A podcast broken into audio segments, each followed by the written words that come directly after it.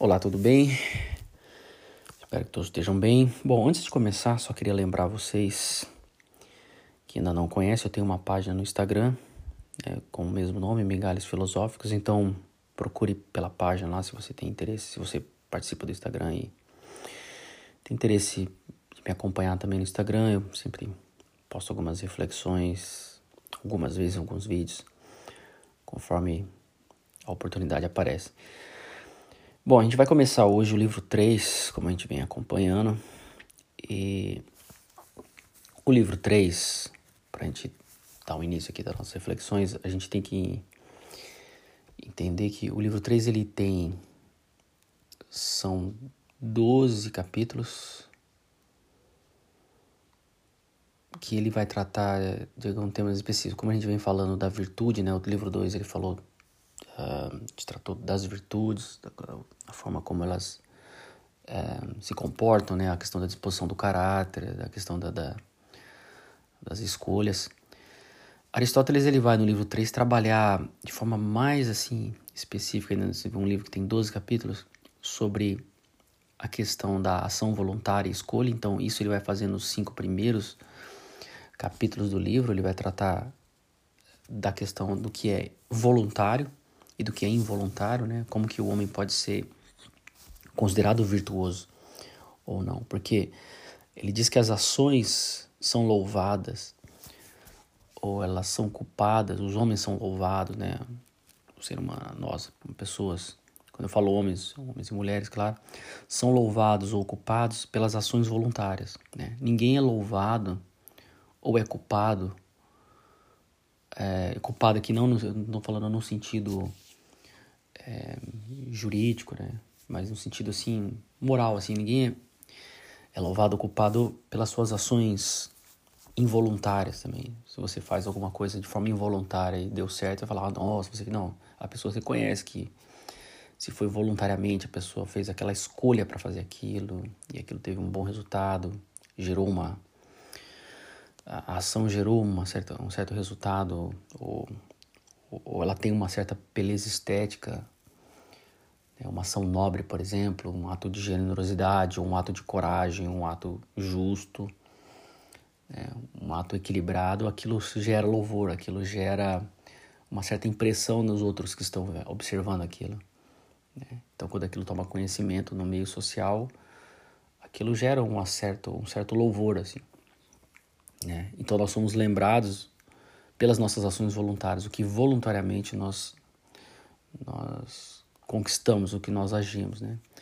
Então Aristóteles ele vai trabalhar especificamente nesse livro 3, somente nos cinco primeiros capítulos, sobre essa questão da voluntariedade uh, do, e da involuntariedade dos atos involuntários e também ele vai trabalhar a questão da escolha, né? o que, que a gente pode realmente entender escolha, o que realmente nos, nos cabe escolher, o que está ao nosso alcance escolher, porque nós não podemos escolher tudo. Então Aristóteles ele vai mostrar essa, esses limites das nossas escolhas, né? e, e, tudo isso relacionado a, aos desejos também. Então, quando você pega é, o livro 3, ele começa então com com o, vou dando mais ou menos os temas que cada capítulo vai falar. É nesse livro também que ele vai tratar, ele já vai começar a tratar de algumas virtudes específicas, né? No livro 3, a partir do capítulo 6, ele vai tratar da coragem e, e também da, da virtude da temperança, né? A virtude da moderação. Então, no capítulo 1, ele, ele coloca...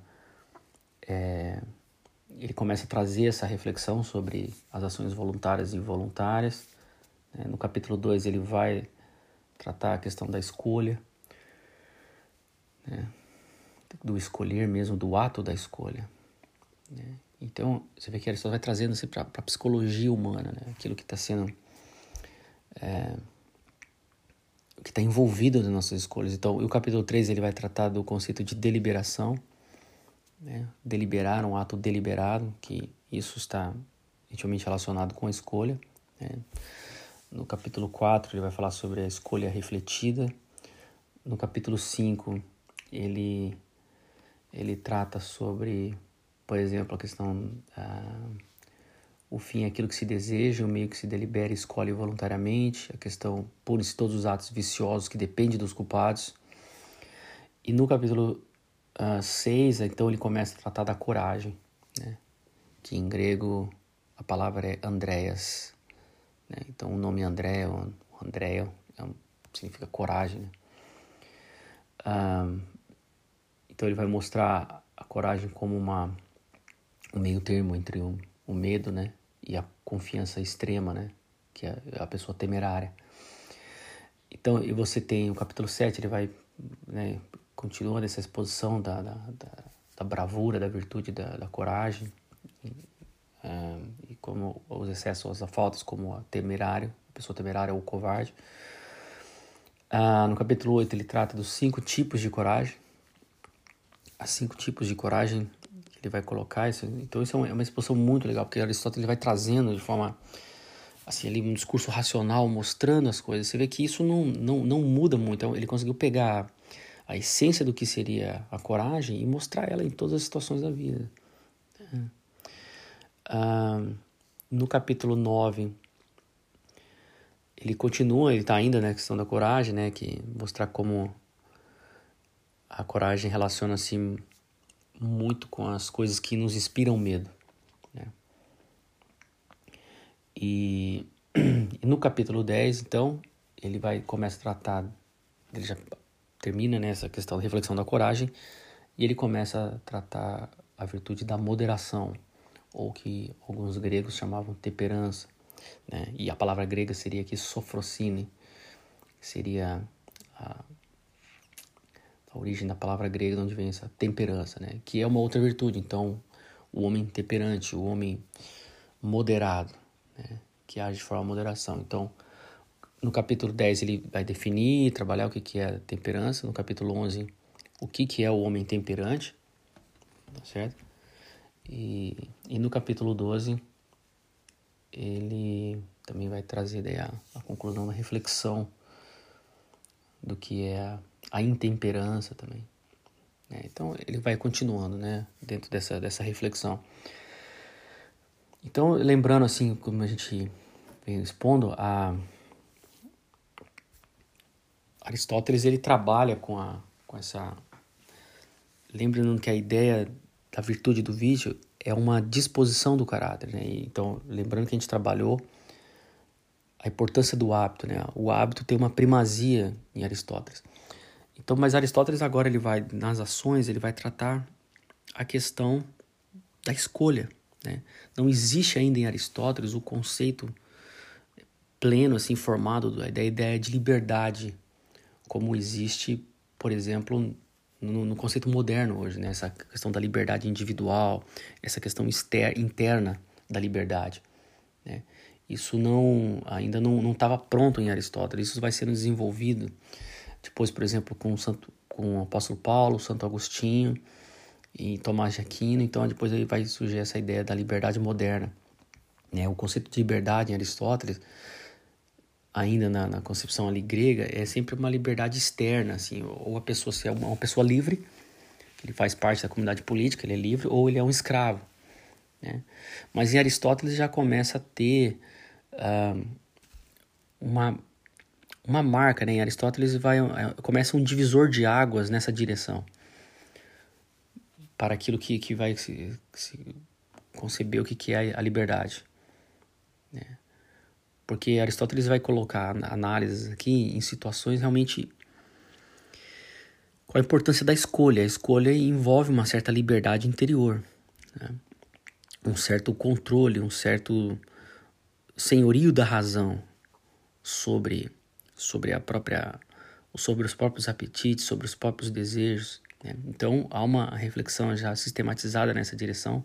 Claro que começa com, com Sócrates, né? Mas em Aristóteles vai tomando então essa essa essa direção que vai depois nos dar a ideia do que seria a liberdade moderna. Mas a gente já começa a ver aqui os germes dessa ideia em Aristóteles. Então isso é, é interessante a gente prestar atenção.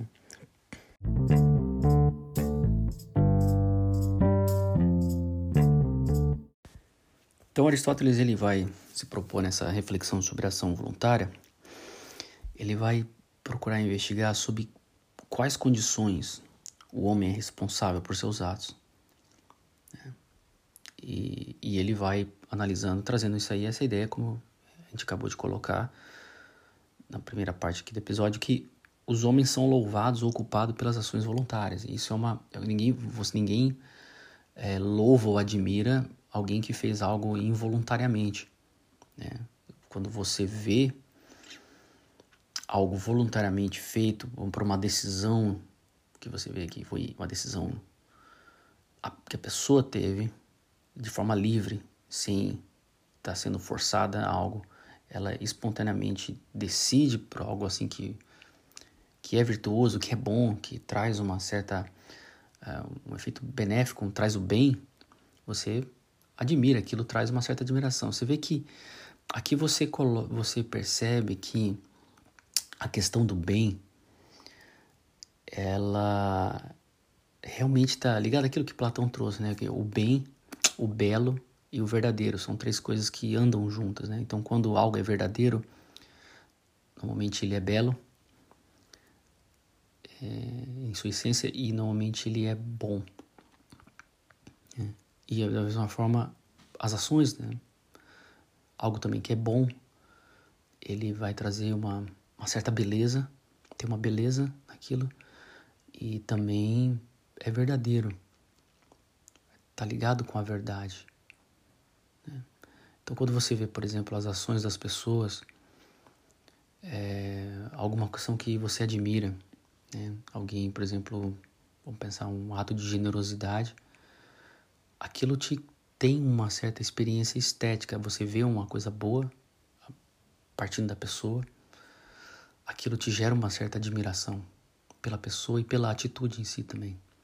Você vê que tem uma, uma gera em você um sentimento de, de, de que a gente chama de beleza. Há uma beleza naquilo. É agradável. Aquilo que é nobre, ele não só é útil e bom, mas ele é agradável. Ele ele faz bem para a alma. Aquilo te, te muda, né? Aquilo te transforma. Então todos nós temos ou já tivemos essa, essa experiência de atos que são bons e eles são belos, essa experiência da admiração interior sobre um, sobre um ato que alguém faz, uma atitude né, que alguém faz. E o contrário também, né? É, o horror, você tem uma ação que é feita voluntariamente, mas a pessoa decide pelo mal, pelo vício, pelo erro, ou assim, uma coisa ligada ao orgulho, a um, a um amor próprio desregrado, a, a vingança, a desejos mais baixos, né? a, ao desejo de, de fazer o mal mesmo, de prejudicar, aquilo te causa uma certa, um certo desprezo, né? Você não sente a, você não tem aquela experiência com o bem. Você, realmente você vê que, que o mal, ele também tem um aspecto estético, há uma, há uma algo de horrível que fica marcado em você. É, então a, a gente tem essa, essa, essa experiência estética com as ações humanas também, né? Não é só com objetos produzidos que nos trazem a sensação de beleza ou a arte, mas a própria vida, as ações humanas, elas têm essa essa experiência estética. Então, nesse sentido, você vê que a ética, como a arte do bem viver, realmente traz essa ideia de que existe uma beleza no, no agir humano. É possível construir, produzir em nós mesmos, pelas nossas escolhas, uma certa experiência estética do existir, onde você produz para o outro você traz um impacto de, de beleza, de, de contemplação, de admiração. E isso marca a vida das pessoas, e isso, de uma certa forma, você está também dando uma direção para elas, uma educação para o espírito delas, que elas possam aprender com você. Você vai trazer uma influência também. Você se torna uma marca assim de bondade, de beleza e de verdade dentro da, da, da experiência, né? Da vida, assim, na, na própria, no próprio existir. Então é isso que a gente é admirável assim na, na, nas ações humanas e na, na reflexão ética assim, que a gente está fazendo aqui com Aristóteles. Né? Isso a gente aprende com, com, com Aristóteles, com Platão e com, com Sócrates. Né? Nós sermos uma, uma marca assim da, da nobreza e da beleza. Né? É, é lindo você ver isso quando você, por exemplo, você está esperando alguma coisa, um, às vezes até negativa do outro, e a pessoa vem com um ato de generosidade, com um ato de perdão. E assim, para outros tipos de ações, qualquer ações. Né? Então isso é uma coisa que Aristóteles ele, ele, ele vai mostrando, né? essa questão da, da ação voluntária. Né? E as ações involuntárias, por que, que nós agimos involuntariamente? Né? O que, que poderia ser considerado uma ação involuntária? Então, Aristóteles primeiro ele vai mostrar o que, que seria uma ação involuntária. Então, ele coloca é, as causas das ações voluntárias. Primeiro, toda ação involuntária ela envolve uma certa é, compulsão, né? Então, você é forçado a, a fazer algo. Né? Então, isso é uma, é uma característica de uma ação involuntária, né? Você é coagido a agir de uma certa maneira. Por exemplo, casos assim de, de sequestro, de, de é, onde a pessoa ela recebe uma ameaça, né? Então, uma chantagem, uma ameaça. Então, isso, de uma certa forma, gera uma é uma ação involuntária. Por quê? Porque a, a pessoa ela não está fazendo uma escolha livre, né? Ela escolhe fazer aquela ação porque alguém está forçando ela a fazer, ou uma situação está forçando ela a fazer. Né? Então seria uma, uma ação involuntária. Isso assim, a gente vai passar um panorama geral. Se você estudar e ler, você vai ver Aristóteles refletindo isso daí, trazendo várias situações. Né? E outro tipo de ação involuntária, também para que Aristóteles nos mostra, é, é a ignorância. Né? A ignorância é uma ação involuntária, mas Aristóteles ele vai colocar que há situações que a pessoa age na ignorância, é, por ignorância, mas porque faltou um certo empenho dela em realmente querer saber, né? Então daí você vai responsabilizar ela, porque ela poderia ter se empenhado em saber, mas ela não não quis saber. Né? Então, por exemplo, eu vou dar um exemplo porque foi a minha, minha, minha experiência e é o meu é o meu pano de fundo que eu formado em direito, trabalhei como advogado por um bom tempo. Então você vai entrar com uma, uma ação judicial, por exemplo, um cliente começar a iniciar um processo. Se você você a profissão exige que você tenha um conhecimento de causa, né? um conhecimento do que você esteja fazendo. Se você age de forma negligente, você deixa de aplicar ali uma, uma técnica jurídica, um conhecimento que fosse bom para o, o cliente e você não faz, isso gera um dano para o cliente, você, tá, você vai ser responsabilizado por negligência. Né? Então a gente sabe isso hoje, por exemplo, você tem a questão dos, dano mora, dos danos morais. Né? Então, por exemplo, a questão médica, né? hoje muitas vezes uma responsabilidade forte a questão da responsabilidade médica, ou em todas as profissões, né? Engenharia, qualquer outra. Você tem a questão da negligência, da, da imperícia. Isso envolve a pessoa tá agindo na ignorância, muitas vezes. Ignorância, assim, ela está ignorando algum fato, algum, algum conhecimento, alguma informação que ela precisaria ter ali, mas é por falta de empenho dela, ela age daí por ignorância. Então, isso seria uma ação involuntária, mas não deixa de ser responsabilizado. Mas há muitas ações involuntárias, que Aristóteles mostra alguns exemplos, que elas, elas realmente não vão ser responsabilizadas. Né? Então, ele vai fazendo um, um elencando assim os vários tipos de ações involuntárias. Né?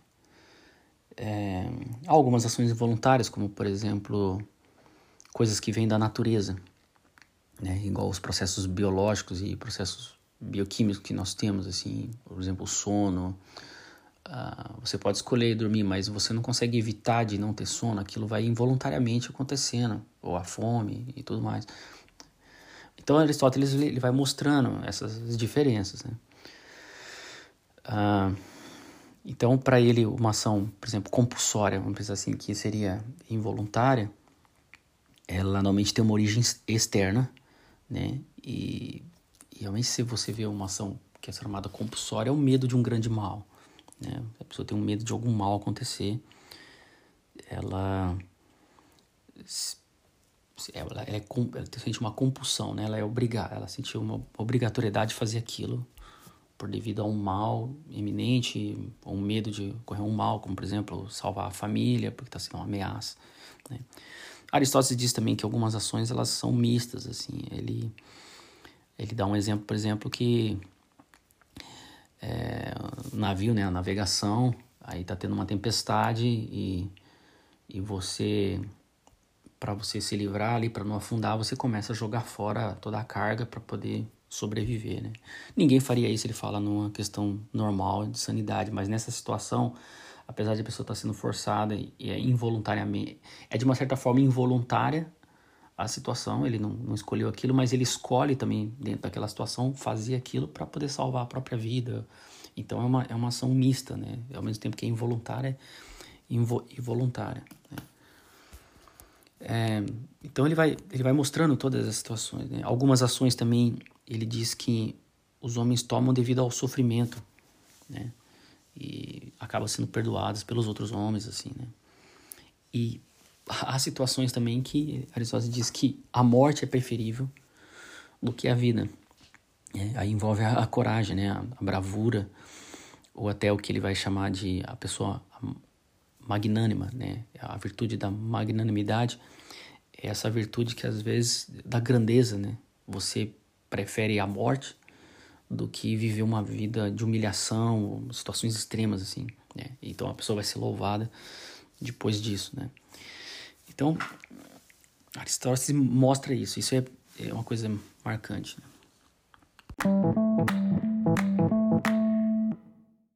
Então, como eu falei essa experiência estética da existência, é aí que também ocorre o perigo nas ações éticas de ações apenas serem estéticas, mas não verdadeiramente éticas. É, no sentido, realmente não traz o bem, não há uma verdade, e não há liberdade, não há escolha, mas ela é apenas estética. Ou seja, ela tem apenas aparência de bem, aparência de verdade, aparência de ser bela. Né? Então, o tempo vai dizer, né? E na experiência da nossa, da nossa vida, de uma certa forma, todos nós já tivemos isso, né?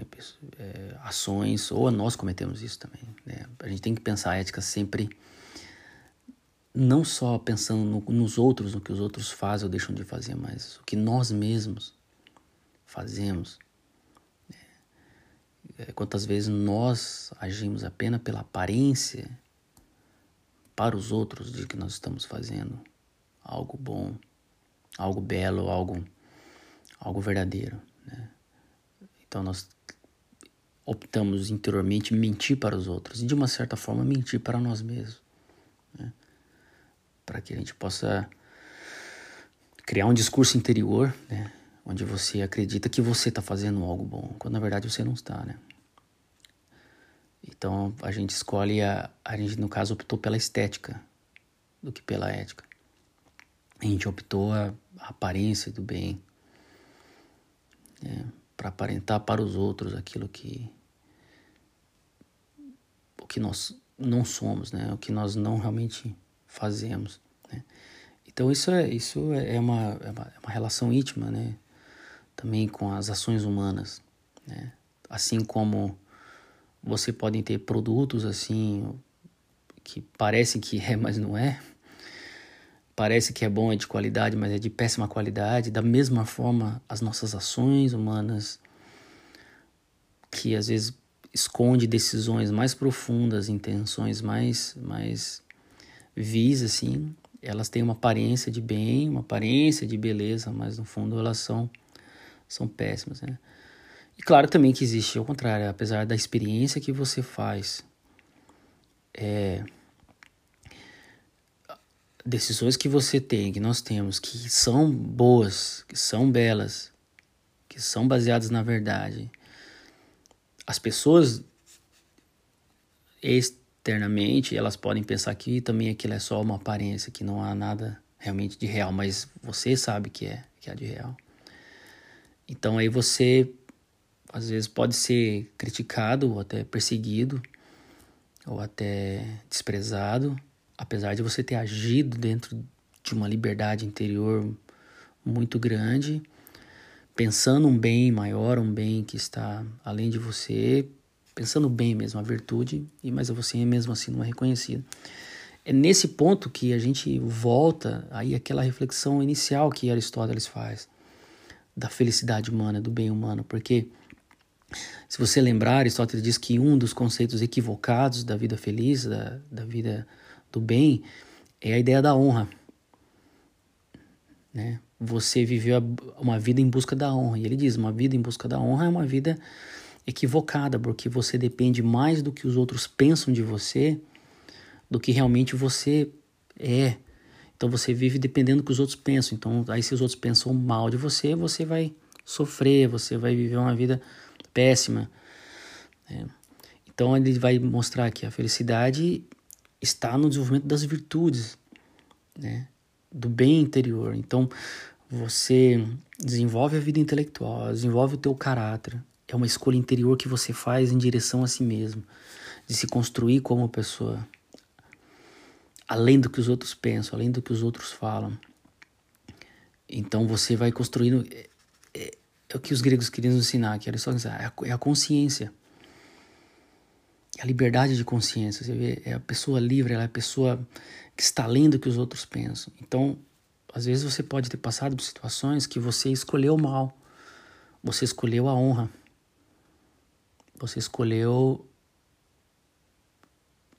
agradar, ser agradável aos olhos dos outros e não uma ação.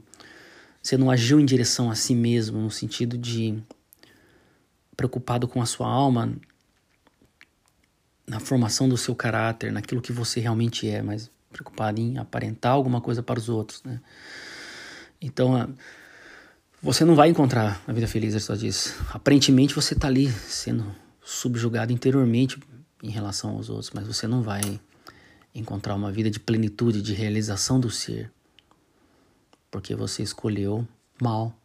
Então, se você começa a ter uma vida dessa forma, você está criando em você uma disposição para uma vida aparentemente virtuosa, mas não. Você está criando uma disposição para um caráter mesquinho, para um caráter bajulador, um caráter que tem um amor próprio doentio, que se protege pelas ações aparentes, né? Então você vai, você está destruindo, você está minando a sua própria personalidade, né? Então você vê que uma coisa e outra em Aristóteles, ela está ligada quando você começa a ligar o que ele está falando, o que ele está querendo nos ensinar, né? E para Aristóteles as ações voluntárias, elas a gente falou das involuntárias, então as voluntárias ele diz que Quais são as características que a gente pode ter? Elas se originam no agente, então há uma liberdade interior, e as ações voluntárias, elas podem ser assim consideradas quando a pessoa que age, ela conhece as circunstâncias no qual alguma coisa é feita, né? E aí Aristóteles vai trabalhar também a ideia de escolha, porque toda ação voluntária, toda escolha ela vem de uma ação voluntária, mas não necessariamente que uma ação voluntária possa vir de uma escolha. Então, por exemplo, ele dá um exemplo das crianças ou dos animais. Às vezes a criança age voluntariamente, ela quer tal coisa, mas não é que também porque há uma escolha, ainda ela tem uma certa imaturidade racional, ela ela tá escolhendo aquele, dá um exemplo de mostrar que nem tudo que é, toda escolha envolve uma voluntariedade, mas nem toda ação voluntária quer dizer que está realmente havendo uma escolha, né? Então, a escolha muitas vezes ela foi identificada, né? Aristóteles mostra que a gente percebe, a gente vê isso, é identificada com desejo, com apetite, com algum tipo de opinião que a pessoa tem, é, ou, ou também o que ele coloca, um desejo racional. Aristóteles ele vai mostrar que a escolha, escolher algo está traz assim, está ligado, né? Com a ideia de um desejo, um desejo racional, né? E como que ele vai mostrando isso? Ele mostra algumas características assim. Primeiro, a gente pode desejar o impossível, mas às vezes não podemos escolher. Né? Então, Não é porque você deseja algo, quer dizer que você tem, você está escolhendo algo.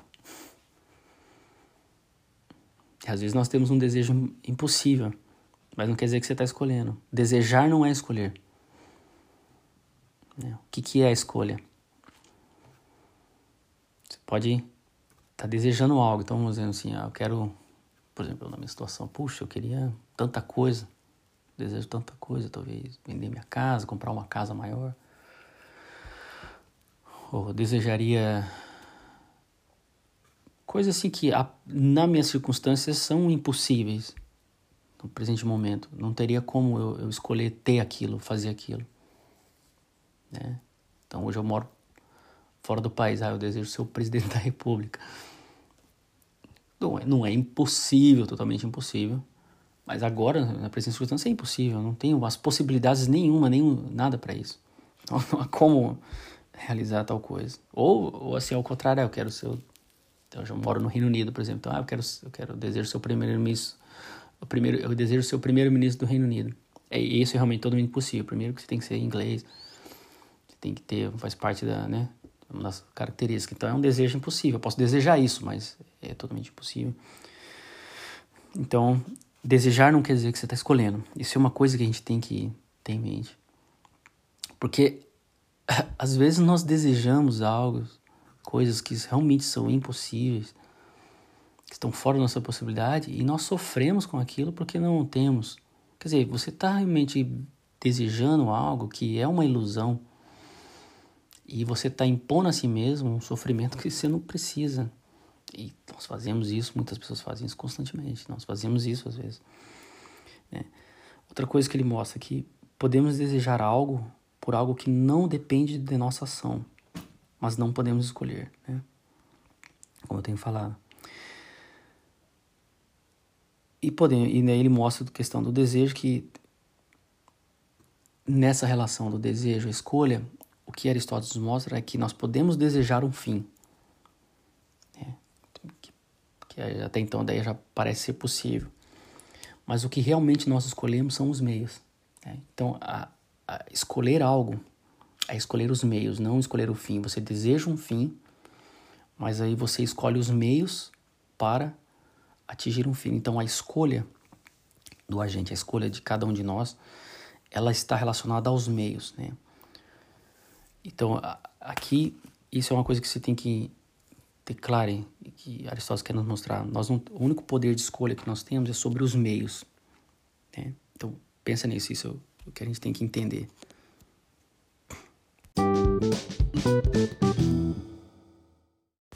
Então, o que significa essa, essa escolha dos meios? Né?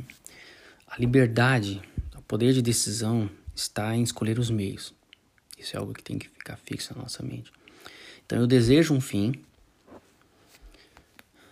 e as escolhas, elas para chegar a esse fim, as escolhas estão nos meios para chegar a esse fim. Então, vamos dar um, um exemplo assim. Eu me formei advogado. Trabalhei como advogado um bom tempo no Brasil. Então eu posso, sei lá, sou um jovem que tem um desejo de ser um advogado. Tá? Quais são os meios para eu chegar? Para eu chegar como a me tornar um advogado. Então, vamos pensar, não, peraí, primeiro eu tenho que passar na OB né? E eu tenho que se formar em direito. E eu tenho que passar no vestibular. Então, todas essas etapas são os meios, né? Então, eu preciso de A, que o A vai me levar a B. E aí, depois que eu conseguir o B, aí eu posso, consigo chegar ao C. E o C, eu vou conseguir o D. Né? Então, D é, é ser advogado. Então, você tem vários meios para se passar que você tem que ir escolhendo para chegar em tal lugar. Então, Aristóteles ele diz que essa, essa equação, ela, essa equação é mais ou menos como uma equação matemática, né? Você, você resolve, você tem um problema matemático, você tem que ir de trás para frente até chegar à causa inicial. Se algo foi errado, você não vai chegar lá no resultado final. Né? Então, cada, cada etapa da equação são meios para chegar a um resultado final. Né? E, então, como a investigação matemática também acontece de trás para frente, você também na, na vida é assim, você deseja um fim, você tem que trazer aquilo de trás para frente. Então, a gente tem que pensar assim, então tá, eu quero ser um advogado. Tá, eu preciso, todo advogado no Brasil tem que fazer o exame da ordem. Né? Então, eu tenho que fazer o exame da ordem. Isso exige uma certa ação. Para ter o exame da ordem, eu tenho que fazer o curso de direito. Então, cinco anos de curso de direito. Para fazer o curso de direito, eu tenho que passar no vestibular, alguma coisa assim, para ser aceito na universidade. Né? E assim sucessivamente, eu tenho que ter, ter tido uma formação né, no ensino médio. E assim vai até chegar um ponto inicial, né? Onde a pessoa nasceu, tá? Tudo bem, ou um ponto de decisão. Mas vamos dizer que eu tô após o ensino médio. Você vê que também no meio disso você vai ter as ações que as pessoas, a pessoa vai ter que escolher diante de várias outras ações, né? Então, para ela passar no vestibular, ela tem que desenvolver uma certa excelência, uma decisão de, de obter aqueles meios. Né? É aquilo que está ao alcance dela a hora. Ela não pode já ir partir fazer OB, não. Ela tem que fazer isso primeiro. Então, ela tem que fazer de forma excelente. Então, a escolha dos meios envolve a decisão interior, envolve a forma como a pessoa vai escolher também, a forma como a pessoa vai agir. Aí você vai trazer também todas as virtudes, tanto intelectuais, de caráter. Então, você vê que para a pessoa também passar por todos esses meios e adquiri-los, a pessoa pode escolher também a forma como ela vai adquirindo esses meios, ela vai escolhendo. Ela pode escolher de forma excelente ou de forma medíocre, de forma péssima, de forma má. É. Depende, às vezes ela nem consegue daí se formar em direito, ela vai ter que ter certas ações que vão exigir dela e ela vai avançando. Cada ano. Então, quer dizer, não é só fazer direito, aí você tem que passar no B, mas passar no B você tem que terminar do quinto ano. Daí do quinto ano, quarto, terceiro, segundo, quer dizer, são vários meses que você vai passando até chegar a um resultado. Então, essa ideia, a escolha para Aristóteles, ela, nós podemos escolher os meios. Nós desejamos uns fins, desde que não seja impossível, e você vai escolhendo os meios para conseguir algo. Então, é isso que Aristóteles ele vai também trazer a ideia de deliberar. Deliberação é você escolher aquilo que está no nosso poder, que pode ser atingido, é escolher os melhores meios para chegar naquele fim. Você tem várias. Às vezes você tem vários meios para chegar a tal fim. Então, isso é a ideia de deliberação. Né? É uma, é uma palavra que é usada também até no conceito legislativo. Você delibera, você discute, você, o objetivo é fazer tal lei para atingir tal resultado na sociedade, para tal coisa. Como nós vamos fazer isso? Então você começa a discutir para olhar todos os meios. Né? Vocês ouviram um barulho aqui? Tem um, a minha gata que está perto. então você tem todas essas. É, essa reflexão que você tem que ter em mente, essa ideia de deliberação. Né? Então Aristóteles vai trazer que a escolha ela está relacionada com essa ideia de deliberação, escolher os meios. Ter de forma clara isso. E é onde está o nosso poder de escolha. E nos meios é que nós nos construímos. Sabe? O nosso caráter. Então, quando você observa alguém, por exemplo, que você admira, assim, tanto nas conquistas profissionais como pessoa, você pode olhar assim, poxa, mas como ela chegou a tal? Quais são os meios que eu preciso para tal coisa? Para ser assim? Para chegar nesse, nesse ponto, né?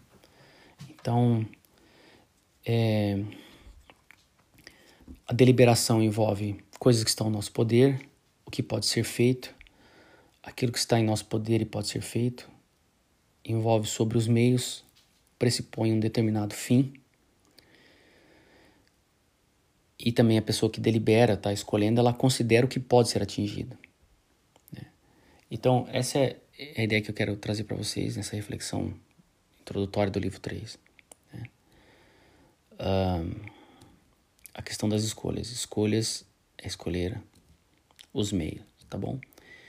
Então, se, nós acabamos por aqui. Espero que vê-los no próximo episódio e até a próxima.